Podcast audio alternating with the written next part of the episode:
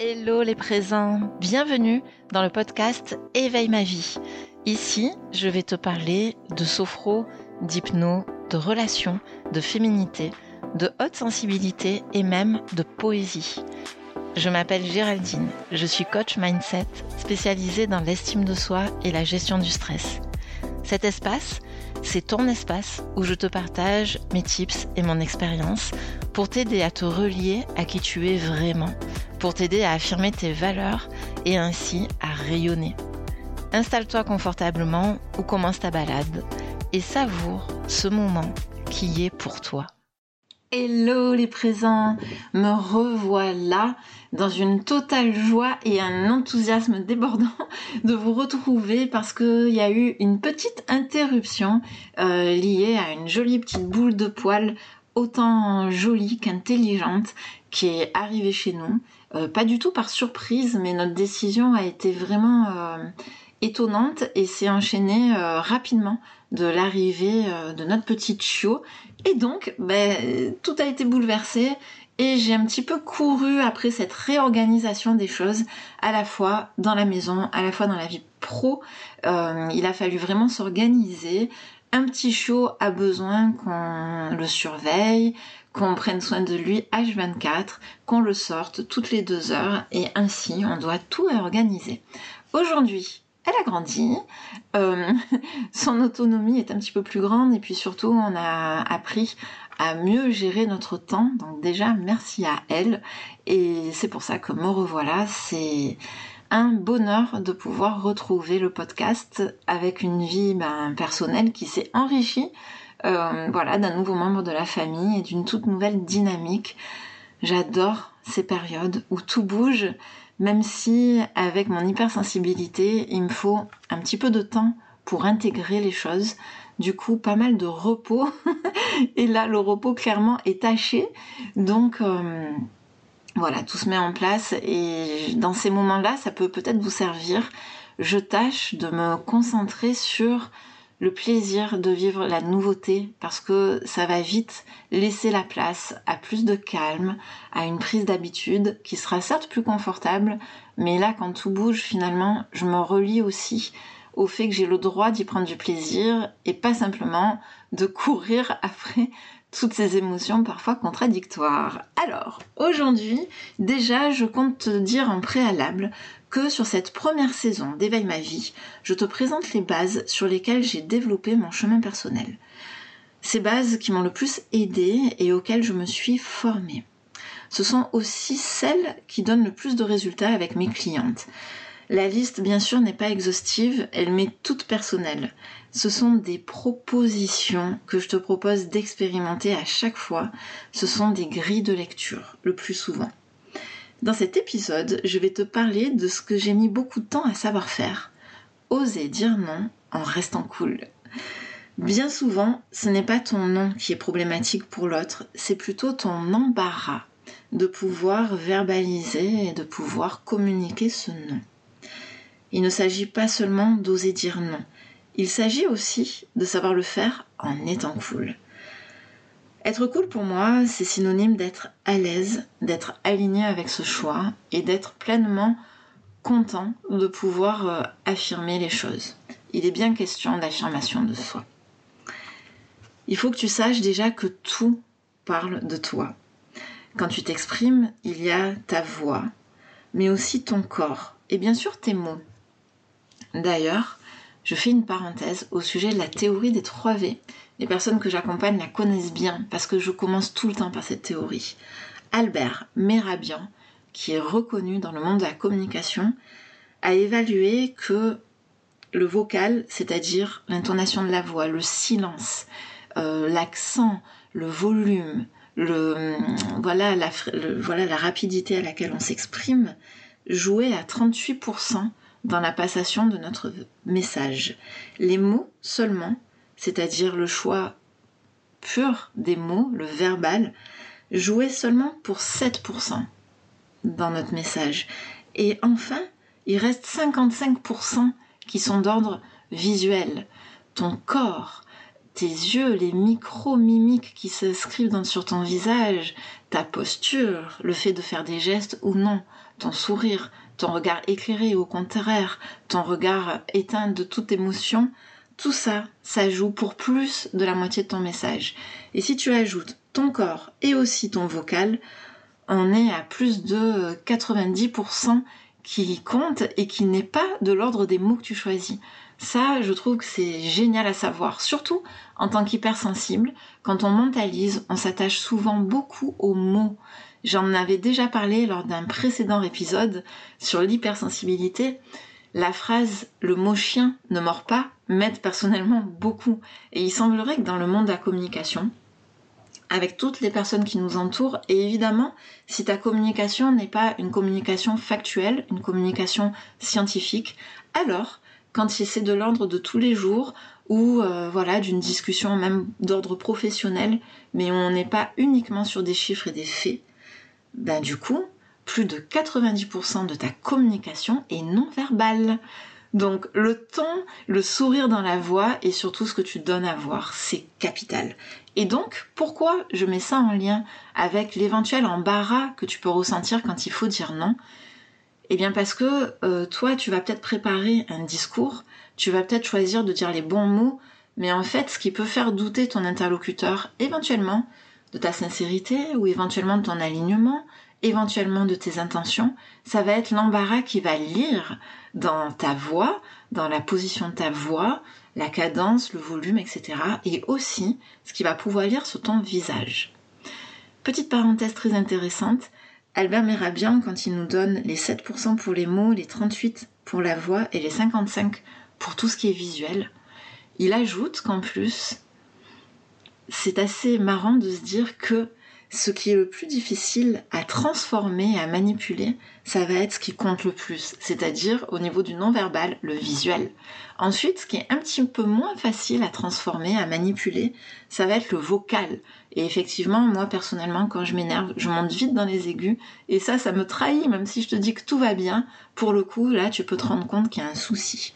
Et les mots, qui jouent le moins dans notre communication, finalement, le pur choix de nos mots, c'est le plus facile à manipuler, à transformer. Alors c'est assez intéressant finalement.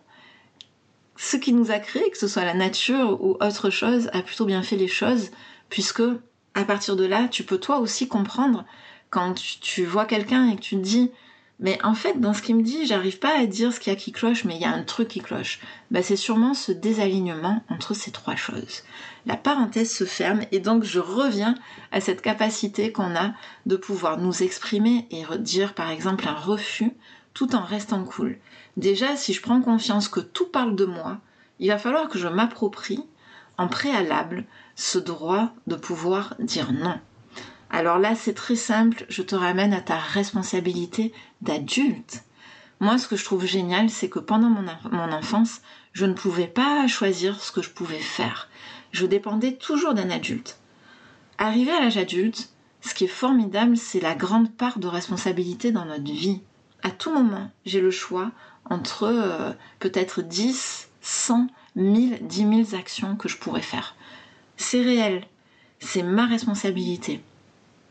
À partir de là, pour que ton message passe bien quand tu dois exprimer un refus, approprie-toi ce droit en tant qu'adulte de ne pas être à la disposition de tout le monde, en tant qu'adulte de pouvoir choisir, en tant qu'adulte que lorsqu'on te pose une question, c'est bien parce que ça sous-entend que tu puisses dire oui ou non. Et ça, c'est capital. Si tu as des croyances qui vont à l'inverse de ça, si tu penses que nous sommes redevables, par exemple par esprit du devoir, que nous sommes redevables parce qu'on est l'aîné, ou au contraire le cadet, que nous sommes redevables parce que 20 ans d'amitié, que nous sommes redevables parce que mariage, que nous sommes redevables parce que parents. Oublie tout ça, interroge ces croyances, parce que pour le coup, tu auras beau t'entraîner dans une technique de communication, il y aura toujours un embarras en toi et peut-être même une culpabilité. Va voir à la source.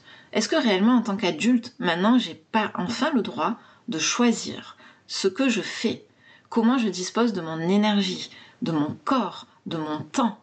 Et si tu en arrives à te dire que oui, tu as le droit, alors transforme-moi ces croyances. Parce que si tu as le droit, il n'est pas question, en tant qu'aîné, de se sentir obligé de faire ça, ça ou ça.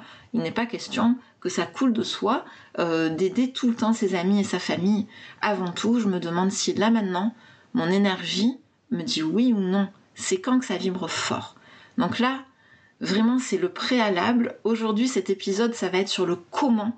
Il y a d'autres épisodes sur l'affirmation de soi, puisque c'est vraiment ma thématique, sur la responsabilisation de soi, sur être son propre parent.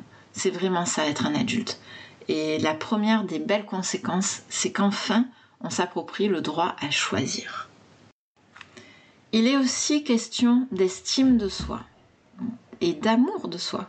Parce que oser dire non en restant cool, à mes yeux, c'est oser s'aimer soi-même. C'est-à-dire que c'est oser se soutenir quand dans une situation face à autrui, je dois aller dans mon propre camp. Alors quand je dis camp, il ne s'agit pas, il y a deux camps, il y a une guerre, pas du tout.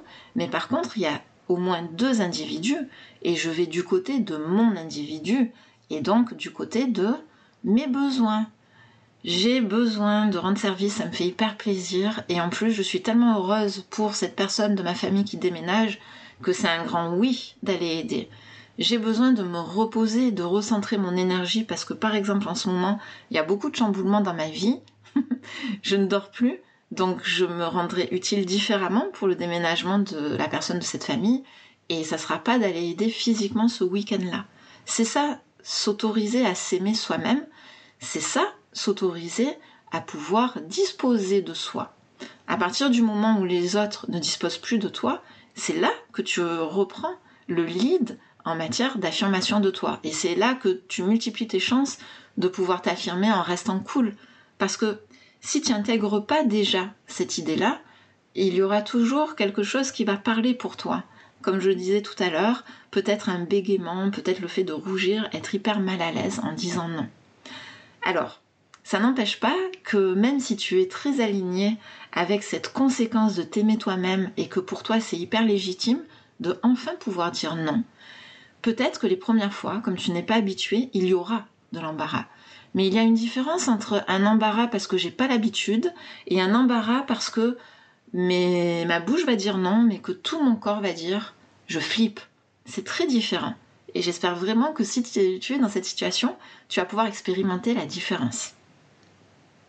En entreprise, euh, une journée sur l'estime de soi, quand je l'anime, je fais une après-midi entière sur la communication non violente. Là, je t'introduis l'idée que dans mon expérience, la meilleure philosophie qui m'a aidé à m'affirmer en restant cool, c'est cette communication non violente. Aujourd'hui, je vais faire le focus sur cette communication qui est la CNV, communication non violente.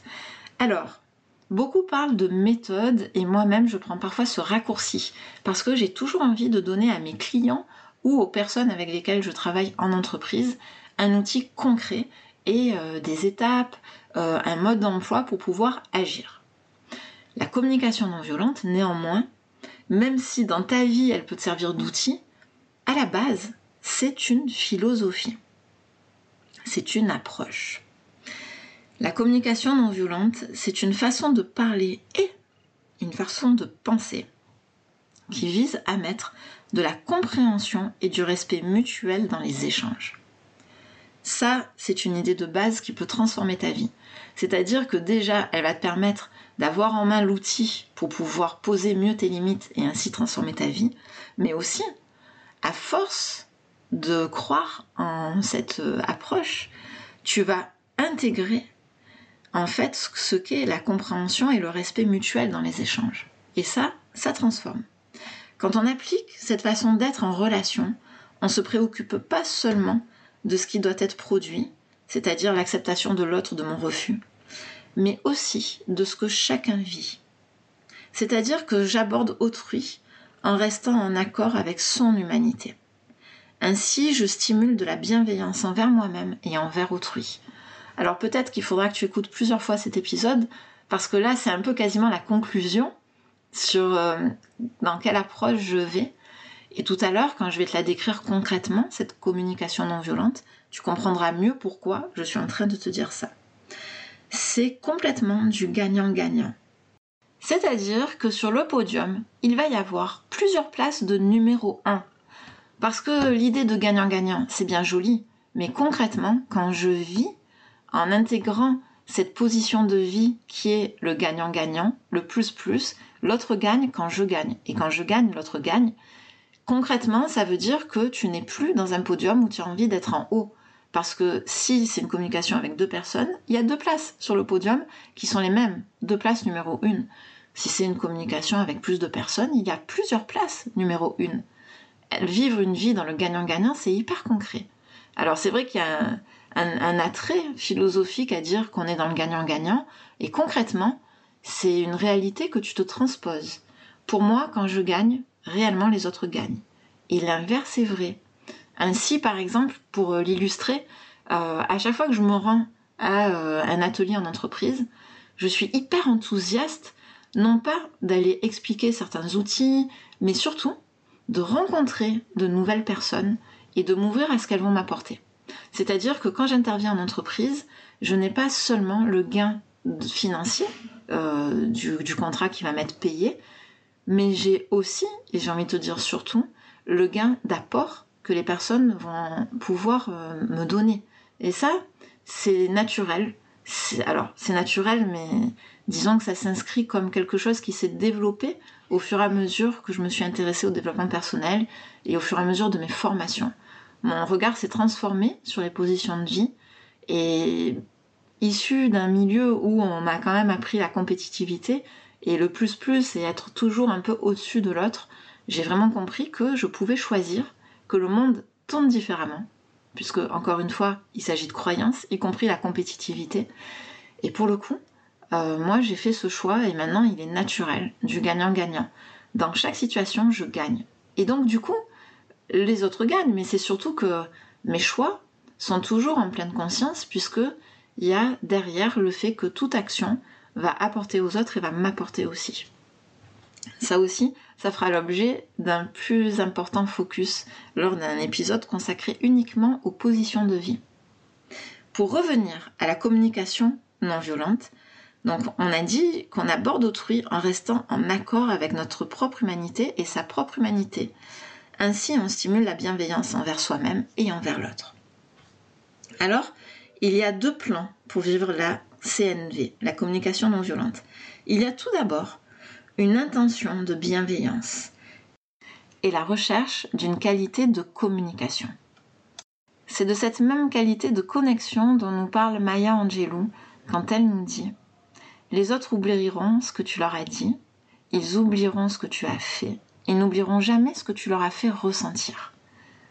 Et j'en reste convaincue, c'est aussi ma vision du monde, et vraiment d'expérience quand tu privilégies cette qualité de connexion, ton message passe beaucoup mieux et surtout les échanges sont complètement constructifs et enrichissants.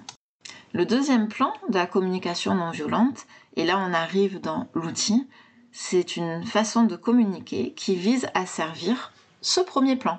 Donc en fait, euh, j'ai un outil en main, j'ai une méthode, mais pour servir mon intention de bienveillance et la recherche d'une qualité de connexion avec l'autre. Ça, c'est primordial une personne qui a une vision du monde très noire, qui est plutôt dans le plus-moins, c'est-à-dire gagnant-perdant, pour aller bien j'écrase les autres, elle pourra tenter d'utiliser la communication non violente, peut-être pour convaincre.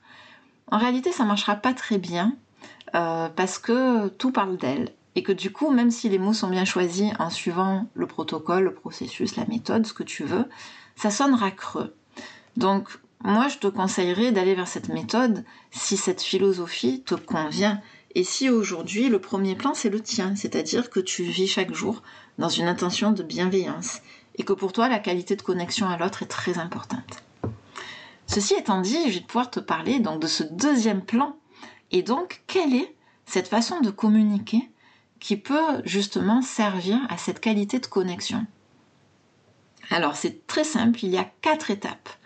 En communication non violente, on est sur quatre étapes et d'ailleurs, en méthode de coaching, ça peut te faire penser à OSBD. Observation, sentiment, besoin, demande. C'est complètement du plagiat de la communication non violente puisqu'il s'agit de ces quatre étapes-là. Mais dans l'appellation, si un coach ou un psy te parle de la méthode OSBD, c'est parce qu'il le prend sous l'angle coaching et donc du coup beaucoup sous l'angle euh, méthode et outils. Alors que si une autre personne dans la même branche te parle d'un processus de communication non violente, il s'agira exactement de la même chose. C'est peut-être juste la philosophie qui est complètement rattachée pour le deuxième cas.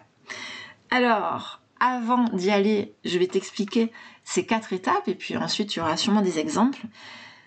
La première étape, c'est l'observation des faits. Alors, la communication non violente peut devenir naturelle. Déjà, elle a pour préalable qu'on va s'adresser à l'autre en parlant de soi.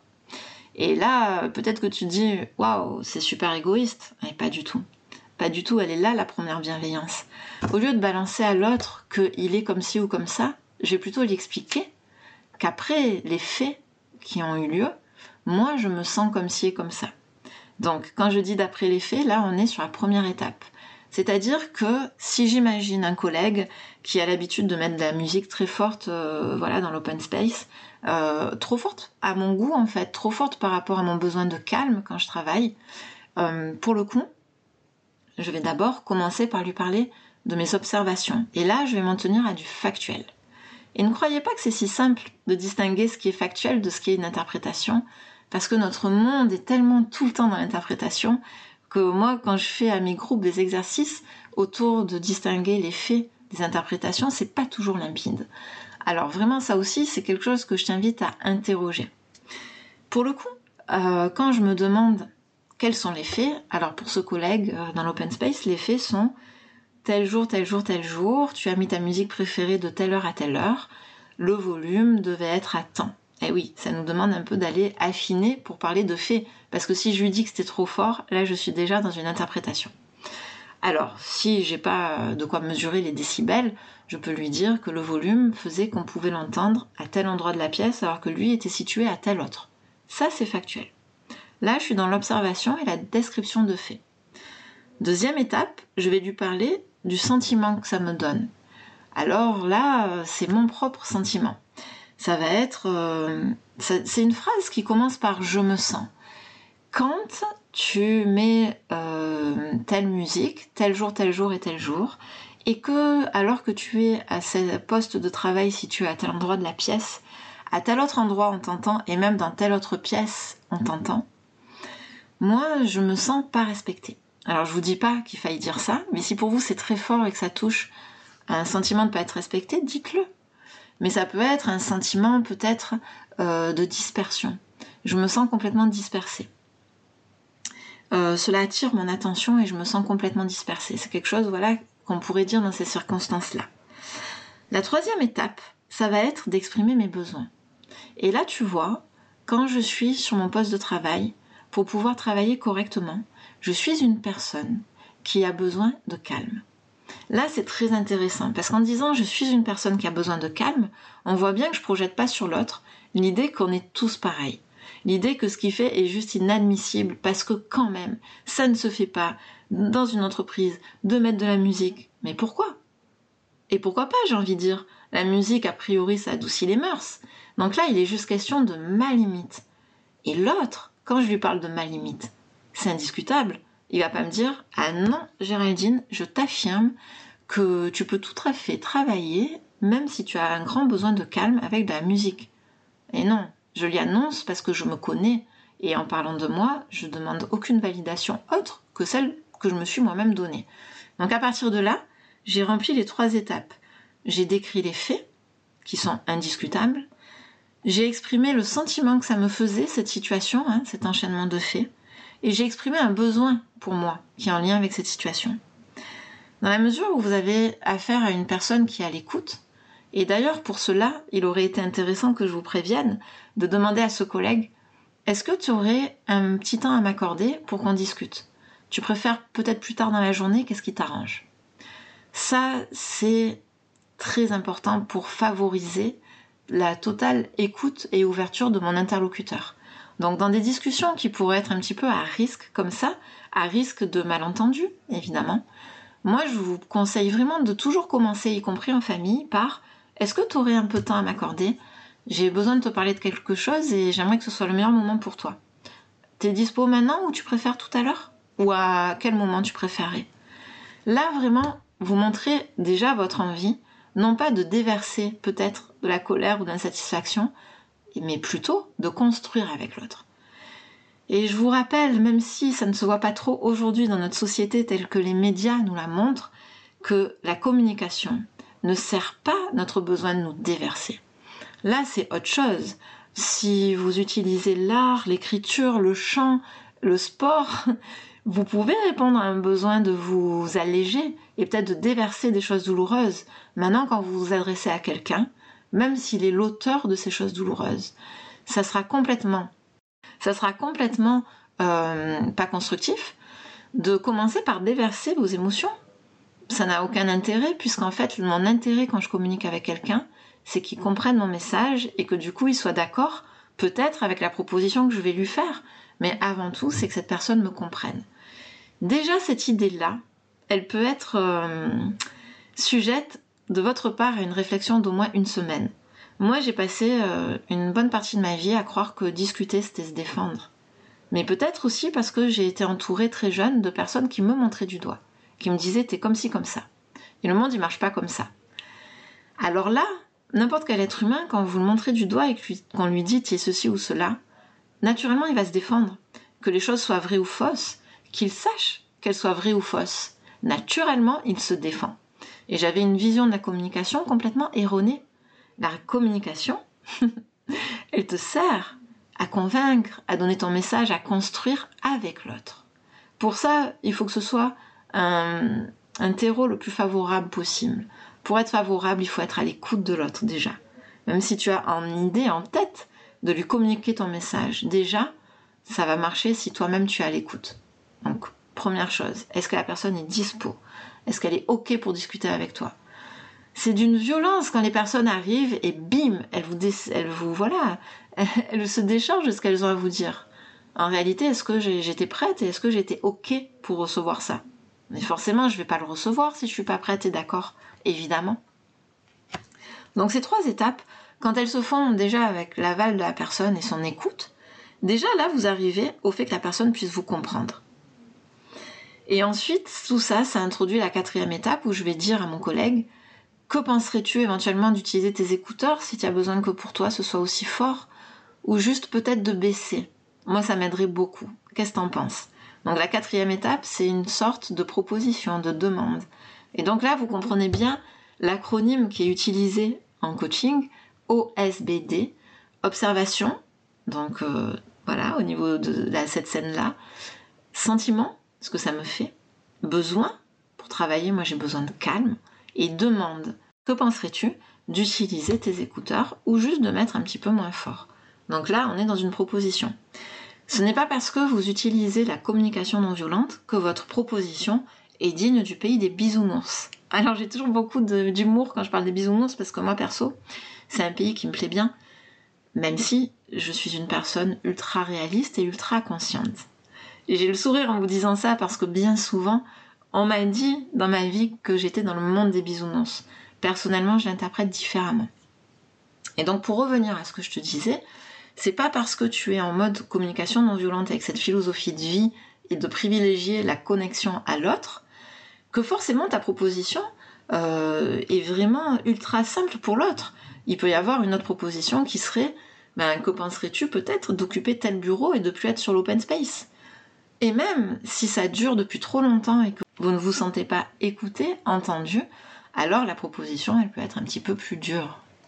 Et donc cette proposition ça peut être que penserais-tu qu'on en parle maintenant à notre chef de service?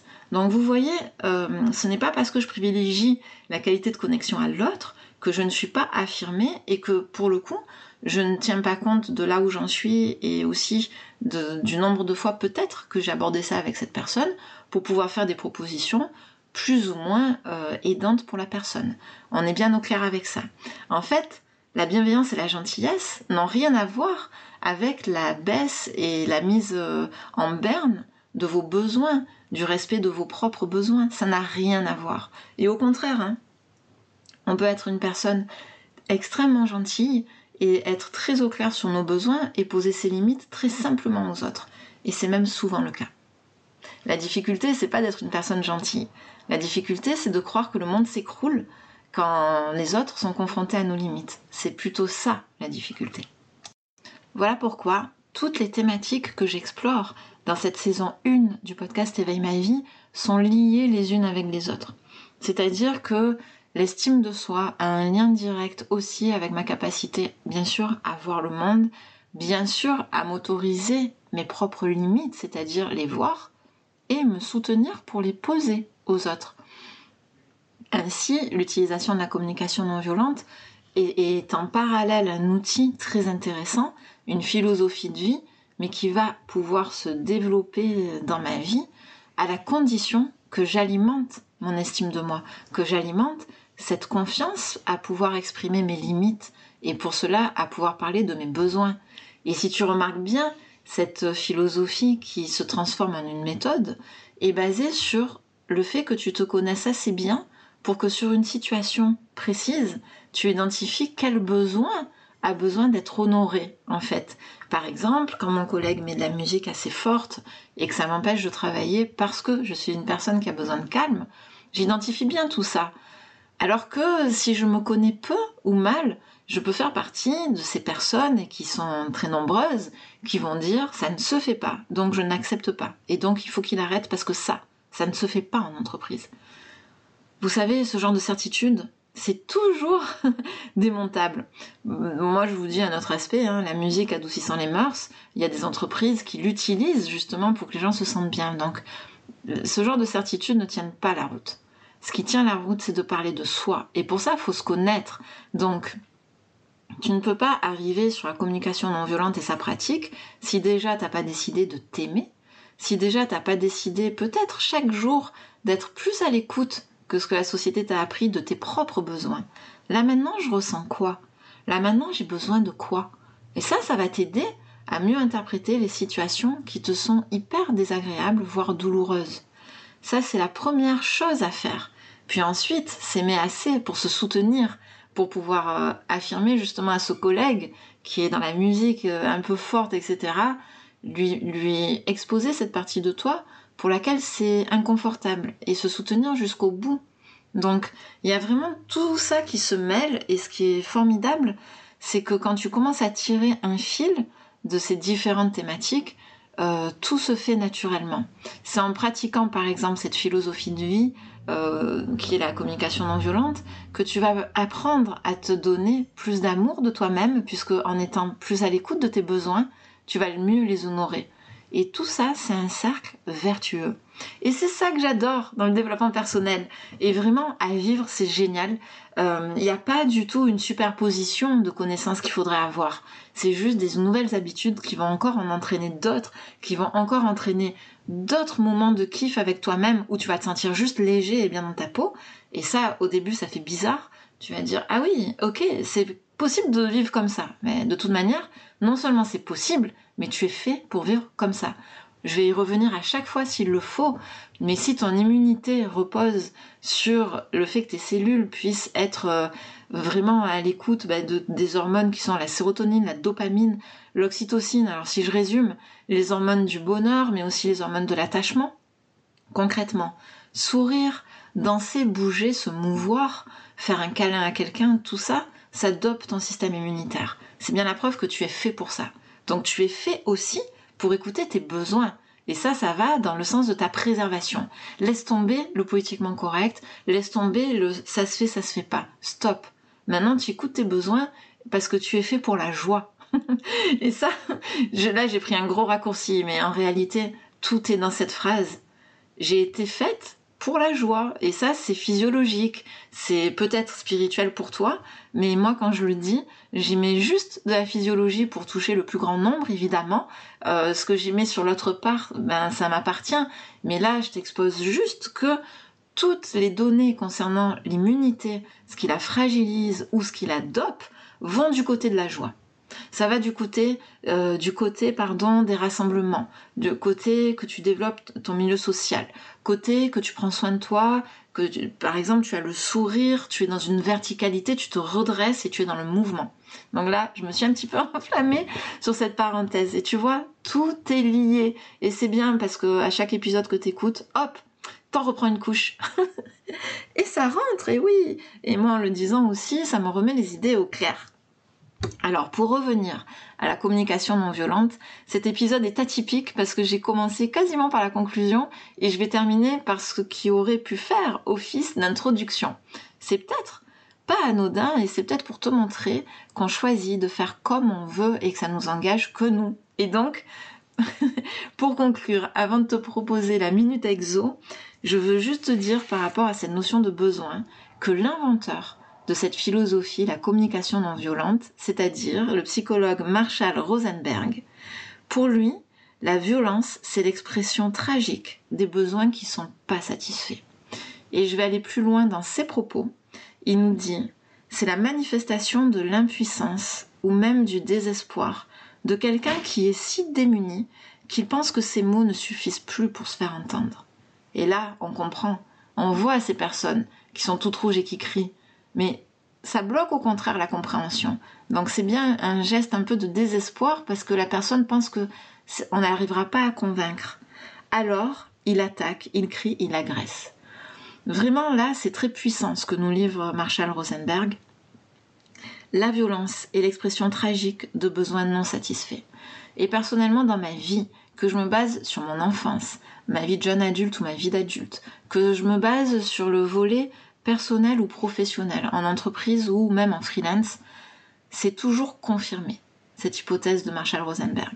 Si ça te parle, ou si juste tu veux en savoir plus, son ouvrage, où il parle pour la première fois de communication non violente, s'appelle Les mots sont des fenêtres ou bien ils sont des murs. Il fallait de l'audace hein, pour proposer à une société d'édition un titre aussi long. En même temps, je pense que Marshall Rosenberg avait vraiment envie de ne pas trahir son message. Et effectivement, les mots, ça peut être une fenêtre vers l'autre ou un mur.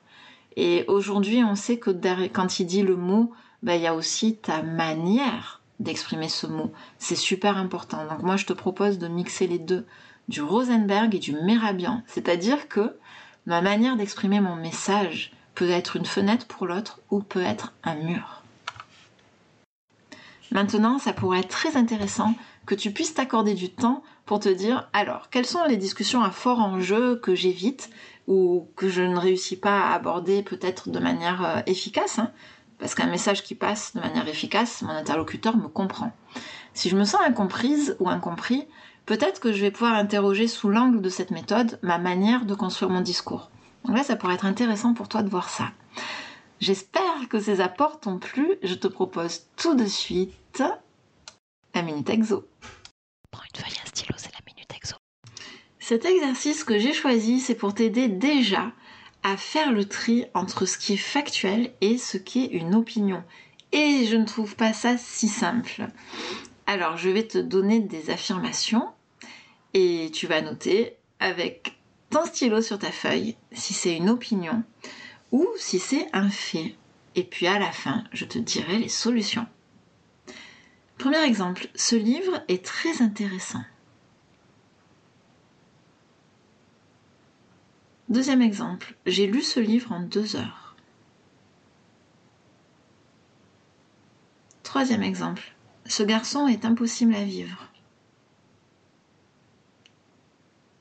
Quatrième exemple, mon entrepôt est trop petit, les armoires sont pleines, je suis obligée de ranger les pièces dans la cour. Cinquième exemple. Le moteur de cette voiture d'occasion est en bon état. Sixième exemple. Ce moteur a été entièrement révisé le mois dernier. Il est vendu avec un bon de garantie. Septième exemple. Je trouve que l'on sert trop souvent les prix au détriment de la qualité. Huitième exemple. Ce coursier travaille bien, il faut l'augmenter. Neuvième exemple. je pense que votre fils est incapable de faire un effort soutenu. Je le refais. Neuvième exemple, je pense que votre fils est incapable de faire un effort soutenu. Dixième exemple, au moment où il a parlé de son divorce, il a toussé. Onzième exemple, l'exercice que tu nous fais faire en ce moment me fait trop kiffer. Alors, les réponses. Ce livre est très intéressant, c'est une opinion. J'ai lu ce livre en deux heures. Ça, c'est un fait. Ce garçon est impossible à vivre. Évidemment, c'est une opinion. Mon entrepôt est trop petit. Les armoires sont pleines. Je suis obligée de ranger les pièces dans la cour. Ce sont des faits. Le moteur de cette voiture d'occasion est en bon état. Alors, on peut s'attendre à se dire que ce sont des faits. Néanmoins, bon état, ce n'est pas assez bien expliqué. Donc on va dire que c'est une opinion. Le moteur de cette voiture d'occasion euh, a tel et tel atout, fonctionne de telle manière. Ce moteur a été entièrement révisé le mois dernier. Il est vendu avec un bon de garantie. Et là, vous voyez la différence. Ici, ce sont purement des faits. Je trouve que l'on sert trop souvent les prix au détriment de la qualité. Pure opinion. Ce coursier travaille bien. Il faut l'augmenter. Pure opinion. Bien sûr qu'on comprend tous s'il travaille bien, mais en fonction de chacun de nous, les critères vont être différents. Est-il hyper rapide? Privilégie-t-il la qualité et le retour client? Donc euh, on n'est pas dans des faits, on est dans une interprétation, c'est-à-dire une opinion. Je pense que votre fils est incapable de faire un effort soutenu. Évidemment, opinion. Au moment où il a parlé de son divorce, il a toussé. C'est une opinion. Euh, pardon, c'est un fait, c'est descriptif. Et enfin, l'exercice que tu nous fais faire en ce moment me fait kiffer ben, c'est une opinion, hein C'est pas un fait. Voilà, j'espère que cet épisode t'a plu. J'espère qu'il va te donner envie déjà d'être à l'écoute de tes propres besoins. Ensuite, d'aller un petit peu fouiller dans quelle discussion tu aimerais aller avec cet outil en main. Et puis surtout profondément, de te demander si cette vision du monde gagnant-gagnant, si miser pour ta communication sur la qualité de la connexion aux autres, c'est une proposition qui te plaît, car cette proposition peut te changer la vie. Je te remercie de ton écoute, je te remercie de liker, de commenter, de partager et de t'abonner surtout si tu veux être au courant du prochain épisode. Je te dis à très vite, surtout pense à te relier à ta valeur et à l'importance de tes rêves. Si tu le rêves, c'est que tu peux le vivre, alors éveille ta vie.